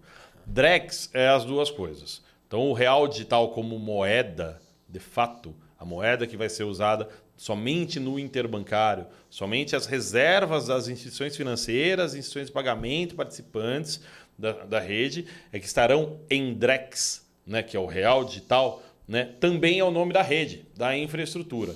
Né? Então, isso deu uma confundida. Mas tudo bem, não tem problema. Então, o ativo real digital, Drex, ele vai ser real de fato. As pessoas falam, ah, ele é uma stablecoin. Ele não é uma stablecoin. Ele é real. Ele não é uma representação. Ele é o ativo em si. Tanto que vai ter que ter uma abundância de lei. Né? O Banco Central ele não tem permissão legal para criar uma moeda em DLT chamada real. Né? Ele só pode punhar moedas e imprimir notas. Esse é o mandato do Banco Central. Ele vai ter que estender esse mandato para ele poder criar dinheiro. Né? As instituições financeiras e instituições de pagamento vão poder ter acesso a isso, a esse ativo, da mesma forma que elas têm nas contas de reserva bancária que elas mantêm no Banco Central. O Banco Central, para quem não sabe, é o banco dos bancos e das IPs. Você pode, os bancos e as IPs têm uma conta lá que tem dinheiro real, de fato lá. Então, é, o, que, o que a gente vai ter, além de você poder ter a conta do Banco Central, você vai poder ter em ativo digital na blockchain do Banco Central. Nessa blockchain também, também conviverão outros ativos, como por exemplo o real tokenizado. Aí dá esse nó, né? Porra, como assim o real tokenizado? O que a empresa, o que os bancos IPs mantêm ali de depósito na conta do Banco Central, você vai poder criar o, um, uma quantidade equivalente, a depender do seu papel, se como banco ou como IP, em real tokenizado, que é como se fosse na conta corrente da turma. Na sua conta corrente, pessoa física vai ter ou real, cujo lastro, vamos chamar assim, é o real no sistema de troca de reservas lá, ou o real tokenizado que está lastreado no real digital barra Drex. Né? Então é isso que vai acontecer. Ah, você vai ver na sua conta corrente as duas opções? Hum, acho que não. Acho que isso vai ser transparente. Você vai chegar a quanto você tem reais ali está tudo certo. Né? Vai ser uma coisa mais debaixo do capô que os bancos vão fazer. É como eu estou enxergando. Né? E, por exemplo, vai ter reserva fracionária. Banco vai poder emitir é, muito mais real tokenizado do que tem de Drex. IP, não. IP é, é, é, full reserve, é 100%, é um para um. Back é de um para um. Uhum. Exatamente. Então, o MBPay, que é a IP do mercado Bitcoin, o que ela, se ela tiver um milhão de reais em Drex, ela vai poder ter um milhão de reais em real tokenizado, que está na conta de quem? Dos clientes dessa IP. Né? Mas isso vai circular somente dentro do sistema financeiro entre as instituições. Então eu tenho conta no MBPay, você tem conta no banco no Genial, né? Se eu quiser mandar dinheiro para você, o meu real tokenizado, ele não vai andar para lá. Não vai ter seu wallet out, né? Não vai ter. Isso vai ter, o, o, o vai ter um, um, sistema de mint and burn, na verdade, que você vai falar, hum, vou mandar real, o Drex para o Banco Genial. O MBP vai falar, putz, o Tota quer pagar o Cabral. Então o que eu vou ter que fazer? Vou ter que pegar o real tokenizado dele, porque eu vou perder o lastro dele. Eu vou ter que queimar isso aqui, vou mandar para lá o Drex, para o Genial, falar, ó, pega aí, tô te mandando uma grana aqui que o Tota está mandando para o Cabral, e lá eles vão criar esse dinheiro na sua conta.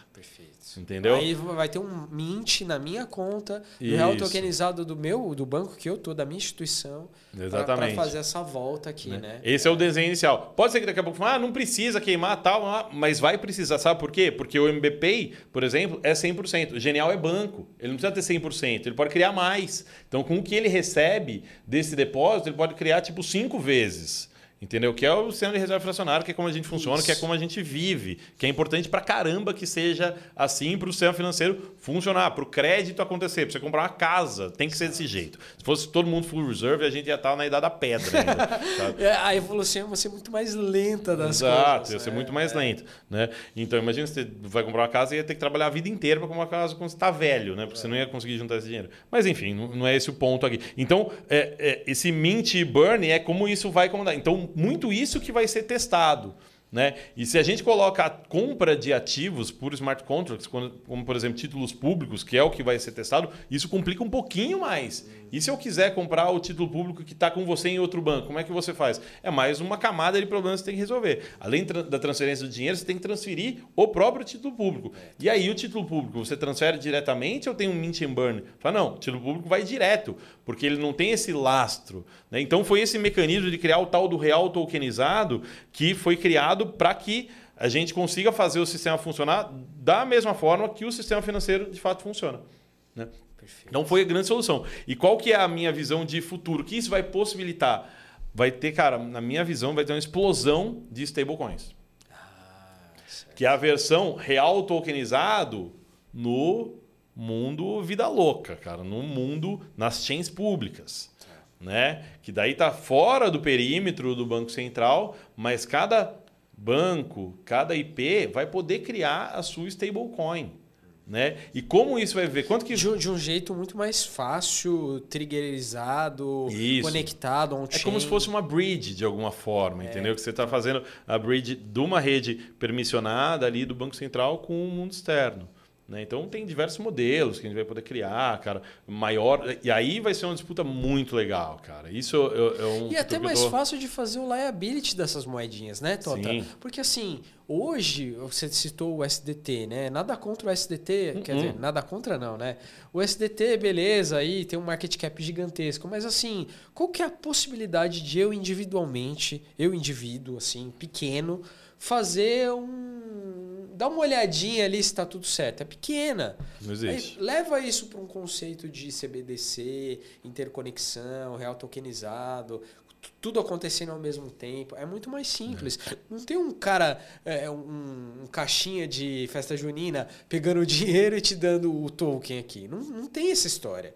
É tudo acontecendo on-chain, a gente enxergando essas coisas. E, e, o que vai acontecer, na, minha, na, na, nossa visão lá do MB também, a gente criou o nosso stablecoin, né, o MBRL, uhum. e que ele, o, o lastro dele, ele está na nossa IP, que é full reserve, é 100%. E é um momento que, eu vou poder, que a gente pode falar que uma stablecoin emitida por uma IP, né, ela é mais segura que uma stablecoin de banco. Ué, por quê? Né, pega qualquer bancão aí, é, o primeiro... Não é alavancada, né? Porque não é alavancado. Exatamente. Essa stablecoin aqui é full reserve. Porque a IP, por uma questão regulatória, ela não pode se alavancar. O banco pode. Né? Ah, aqui é mais fácil quebrar uma IP ou um banco? Um banco. Porque a IP não consegue fazer um monte de coisa. E se ela conseguir, se ela quebrar por qualquer razão, tá tudo full reserve lá no Banco Central. A IP, por vista regular, ah, se ela burlar a regra, pô, peraí, daí tá falando de uma fraude, ah, daí são outros 500. Mas que tem um cara supervisionando ali em real time o que existe. Entendeu? Então a coisa é bem diferente, sabe? Então a gente vai ter uma competição muito grande. Eu acredito que, por exemplo, vai ter banco que vai emitir stablecoin e vai perguntar: e o, e o laço tem relatório de reservas? Não. La garantia sou eu. Quer acreditar, você acredita. Não quer, você não acredita, amigão. Você não é obrigado. Entendi. Sabe? Eu acho que é uma coisa que vai poder acontecer. Né? O cara vai emitir tipo, um crédito ali. Fala, meu, top, pega aí. Eu acho que daí vai ter uma competição desses modelos. Como cada uma vai falar quanto? Cada uma vai falar um real. Quem vai fazer essas trocas? Sei lá. Vai ter de PEG? Provável. Entendeu? Vai ser um negócio muito eu vou, divertido. Eu vou querer tá? assistir Vai ser um negócio cara. muito legal. De PEG de um real tokenizado. Imagina, na, cara. Com uma stablecoin é, ali. Acho que vai acontecer, cara. Vai acontecer. Vai acontecer. Vai, vai, ser engraçado apostar contra a própria moeda. Então, é, cara. Né? No e, formato e, digital. E stablecoin, quando a gente tava, eu estava estudando sobre, bastante sobre stablecoin, enfim, é, quando a gente estava concebendo a nossa, e o cara falou, cara, stablecoin é um negócio que você poder poder entrar short, né? Poder entrar vendido, você tem que entrar. Né? Você venderia. É garantido, né? Cara, o SDT, o SDC, é. o MBR, qualquer coisa, não vai valer mais do que um real. É, exato. Ou um dólar, né, no caso. Exato, é. É, por que valeria? Cara, realmente, tem que ser uma situação muito atípica, muito absurda. Acontece. Acontece. Se essa stablecoin, por exemplo, dá acesso a um ativo específico, só está listado num lugar, você pode ter um movimento especulativo que pode fazer esse preço, fazer o DPEG para cima. Mas, a rigor, se você tiver a oportunidade de vender a um, vende tudo que você conseguir.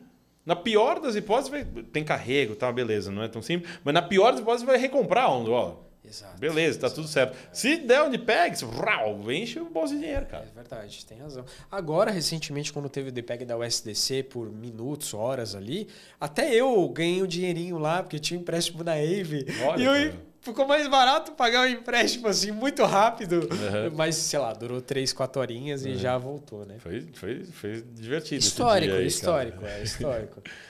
Tota, a gente está chegando aqui para o final da nossa conversa, então eu quero fazer um fechamento aqui com perguntas de futurologia. Ah, primeiro eu já respondi, cara. É, a guerra das Maravilhoso, reais, maravilhoso. Deu um show aqui do, do Drex Real Digital. Adorei te ouvir sobre isso.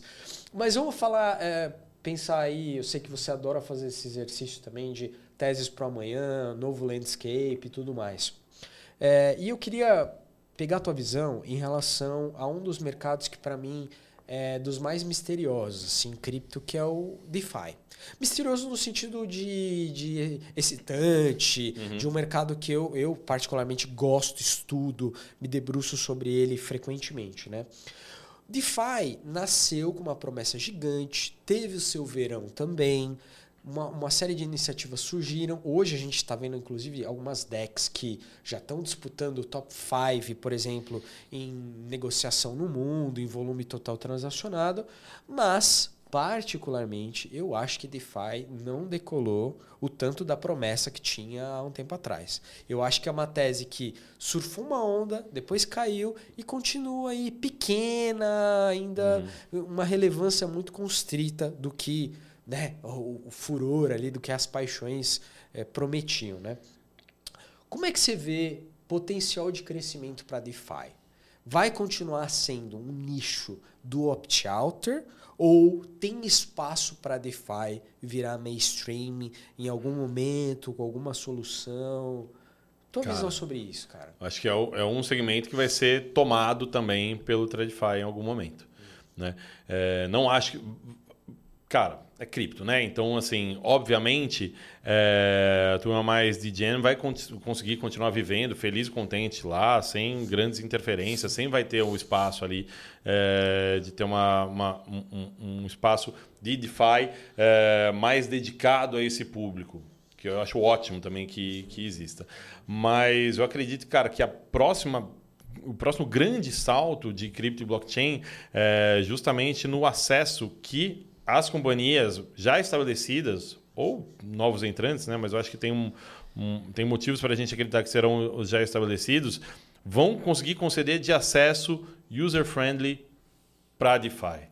Né? É, o que é uma exchange de cripto, cara? Por que, que as exchanges foram bem-sucedidas é, nos últimos, sei lá, 10 anos? Porque ela fez. Qual era a resposta em 2013? Falar, quero comprar Bitcoin, o que, que eu faço? A resposta de alguém que já conhecia, você fala, cara, primeiro você tem que baixar uma carteira. Você instala a carteira. Aí você faz backup da seed. Você comprou no Peer-to-Peer já, assim, lá? Já comprei no Peer-to-Peer. Eu acho bizarro comprar no peer-to-peer. -peer. Legal, bacana tal, mas eu, eu, eu desafio bastante os, os, os peer-to-peer ficam, ficam bravos comigo quando eu falo isso. O cara fala, não, você tem que comprar um peer-to-peer -peer por conta de privacidade. Beleza. Se você confiar mais num indivíduo do que numa empresa, direito seu. Ah, não, que eu conheço o cara. Tá bom, conheço o cara. Só que tem gente que não conhece o cara e tá lá dando os dados, dando tudo pro cara tal, e acreditando e correndo esse risco em algum momento ali pro, pro cara é, é, na, na liquidação. Mas enfim, tem ferramentas para isso tal. Eu acho legal pra caramba, tem espaço, etc e tal. Mas é, é, eu acho que, cara, o, o, o, a resposta que a exchange dá ao problema quero comprar cripto, ela é muito convincente. É, cara você faz um cadastro, como você já fez zilhões de cadastros na sua vida. Aqui no Brasil, no nosso caso, faz um Pix e compra.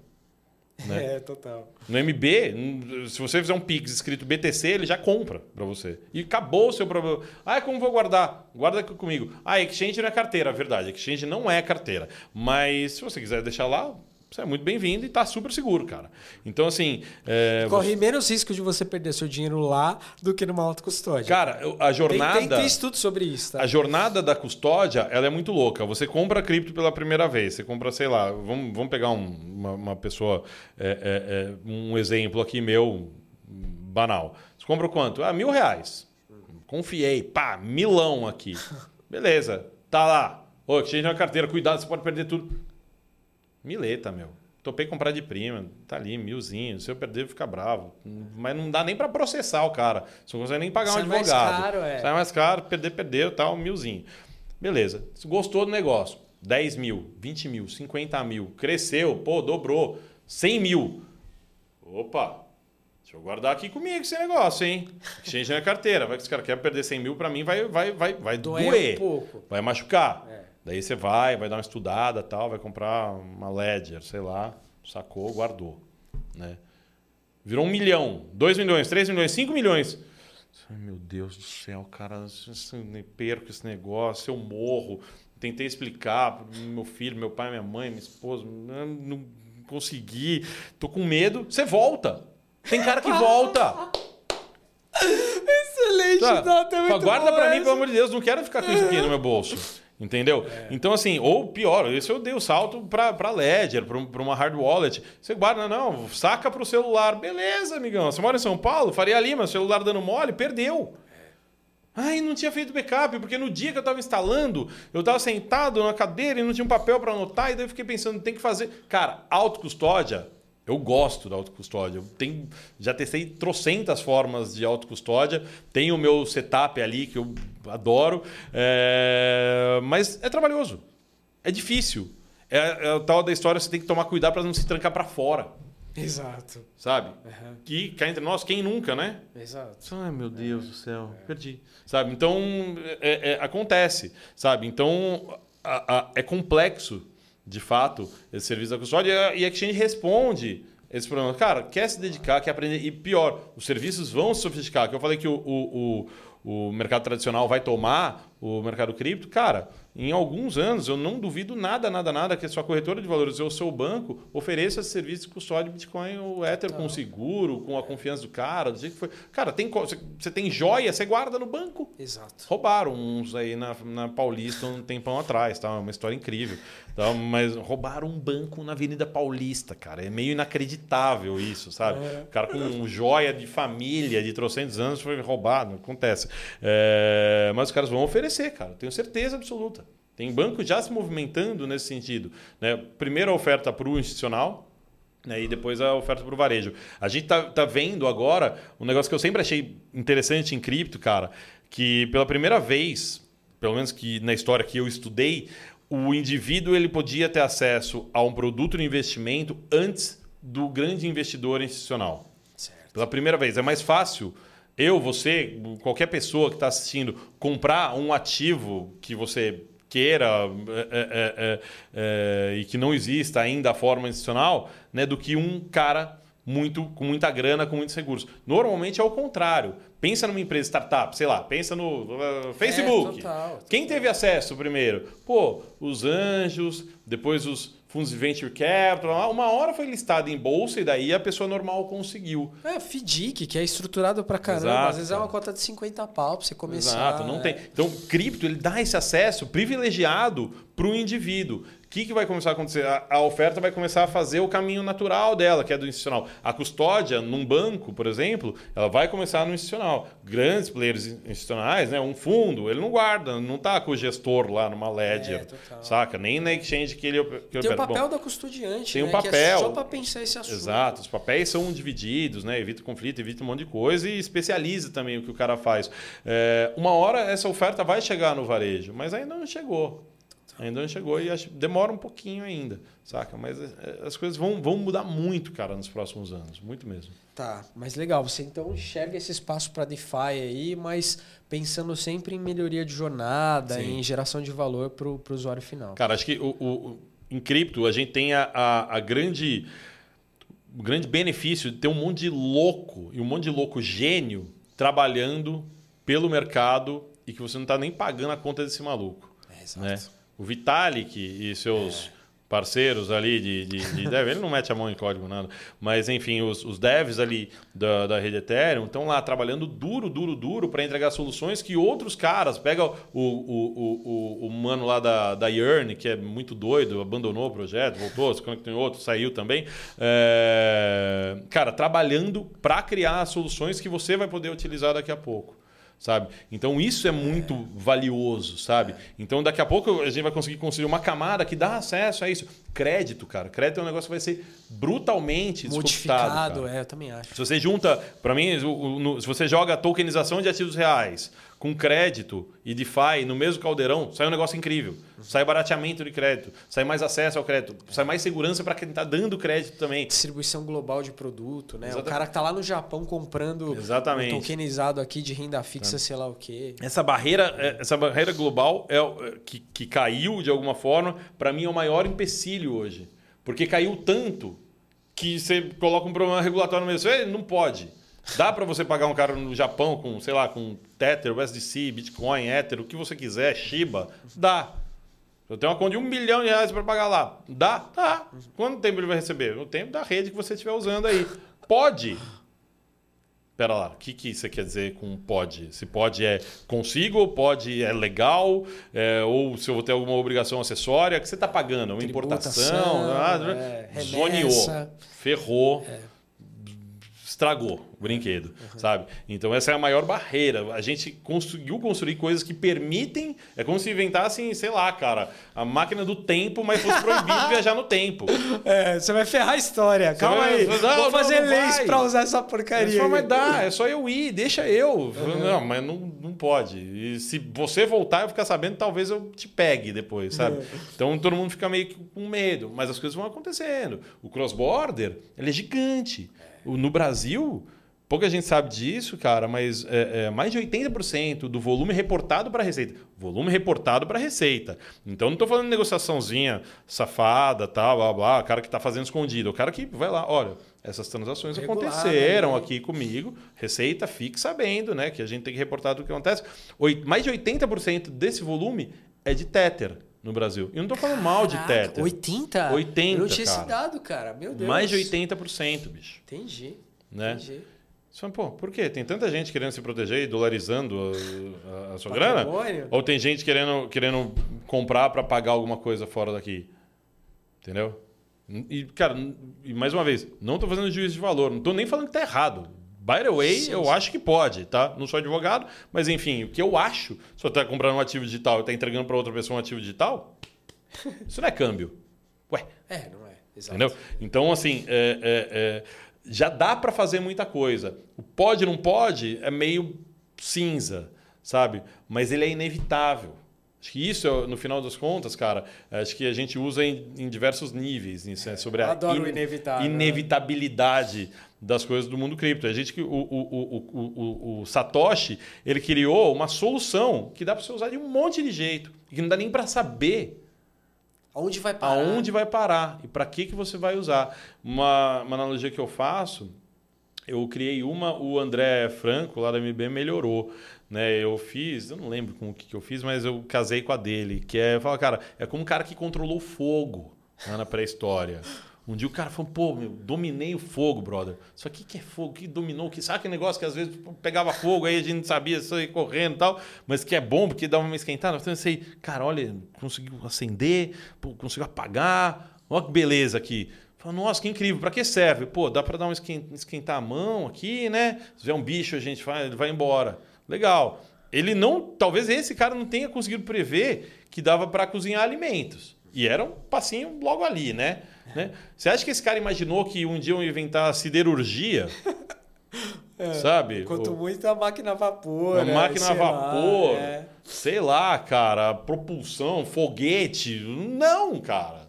Tem tudo marrom a ver com a mesma coisa. E não conseguia prever. É a mesma coisa. Você acha que o Satoshi pensou em CBDC? Não, isso CBDC talvez. É, talvez. DeFi eu acho que não. DeFi talvez não. DeFi do jeito que a gente construiu, é. tal, putz, Dex, né? acho Low and Os caras eram espertos, né? É. Então, assim, é, é, talvez sim a gente está aqui especulando. Ordinals gente... com certeza não. Ordinals com certeza ah, não. louco, não faz isso, pelo amor de Deus. Sabe, é. NFT, do, do, das, das super coleções, isso certeza que não. Mas não dá para saber onde vai chegar, saca? Mas assim, cara, é inevitável e não dá para para controlar totalmente. Acho que o que. Daí a gente tem que adequar isso para o mundo real. Cara, você quer ser um, um, um, um casar com a tese cypherpunk, é, meio Ancap Maxi, sei lá o que você quer, quiser chamar aí, cara. É, pô, amarradão, cara. Adoro a tese maximalista, assim, cara.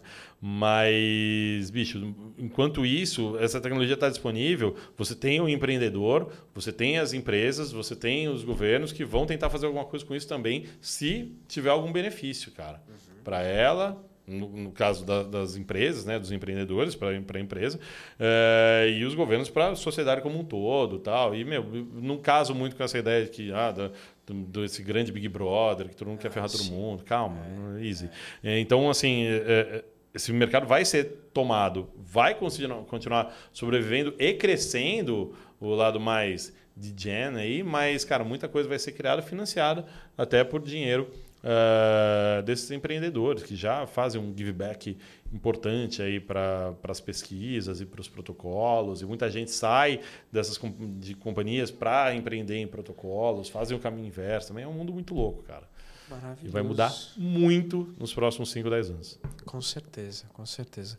Pessoal, eu podia ficar aqui conversando mais uma hora, duas horas, dez horas, porque, cara, assunto não tem fim, e ainda mais com, contigo que manja pra caramba, viveu, respira esse mercado dia após dia. Mas eu queria dizer que foi um prazer enorme te receber aqui, Tota. Obrigado ah, mesmo imagina, por você ter vindo. Meu, você é um feríssimo Obrigado. aí do mercado. É, a gente vai deixar os links aqui do LinkedIn, o arroba do Tota aí pra vocês seguirem ele no Twitter. Boa. Ele é bem. É, hoje em dia um pouco menos, né? É, é. Mas você é muito participativo ali Twitter. No, mas eu gosto, cara. Eu sou mais leitor do que ativo ali no Twitter. Pô, esses dias eu tomei um bloco no Twitter, fiquei tão ah, chateado, cara. Mas é um degenzinho que foi não, lá. Não e... tem nada a ver com cripto, cara. Fiquei, fiquei chateado. Fiquei, é, acontece, acontece. Twitter também. Já era Twitter também, é, né? É. Pô, não, eu ainda é, gosto, cara, ainda uso bastante. Mas no LinkedIn é onde eu escrevo as coisas um pouquinho mais elaboradas e tal. Então, enfim. Maravilhoso. Mas me sigam Sigam aí. o Fabrício Tota por lá. Tota, brigadão. Valeu, cara. Obrigado pelo convite. Até o próximo episódio do Let's Crypto. Vejo vocês no próximo. Valeu.